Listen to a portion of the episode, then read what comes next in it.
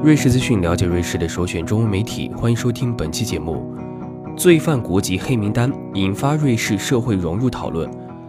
二零一四年，在长居瑞士的外国人中，西非人、多米尼加人、北非人和土耳其人的犯罪率最高。这是近日瑞士按照犯罪的国籍进行统计排序所得出的结论。但值得庆幸的是，总体而言，该年度的案件总数达到了二零零九年以来的最低水平。瑞士突尼斯专家哈米达认为，这些数据可谓是直观地反映了不同群体在瑞士社会中的不同融入程度之间的差异鸿沟。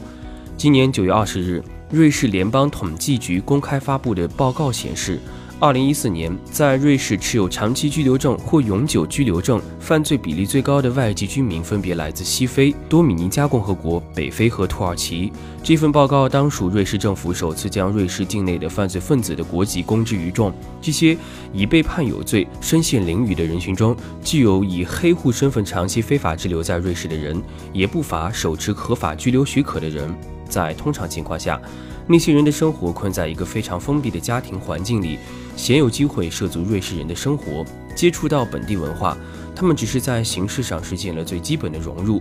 围绕着外籍人士的融入问题，先后撰写过多篇文章的本哈米达说：“我认为唯一的原因就是缺乏社会融入。”他对瑞士资讯 Swiss Info 阿拉伯部的记者说：“他们与其他常驻瑞士的外国人之间最大的差异，就是没能很好的融入瑞士社会。”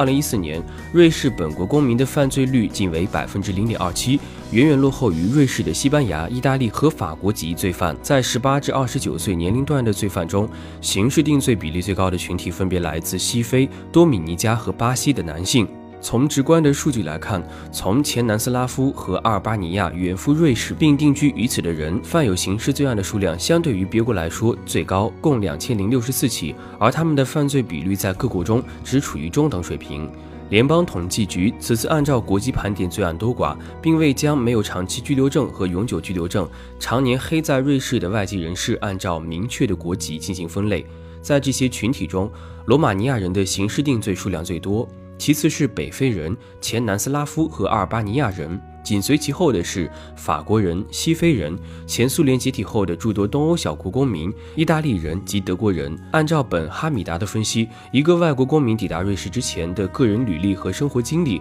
会在很大程度上影响他是否成为潜在的犯罪分子。因为当一个外国人发现自己并不如预先想象的那样受瑞士社会欢迎的时候，必然会深陷失望、受挫的情绪中，甚至从此难以自拔。就在他们踏足瑞士的那一刻，他们以为自己抵达了天堂，但事实并非如此。这些外来居民往往会在一年之后有不同程度的精神创伤，对现实生活境遇大失所望，心灰意冷。他说：“在我看来，这是迫使他们走上犯罪道路的主要动因之一。”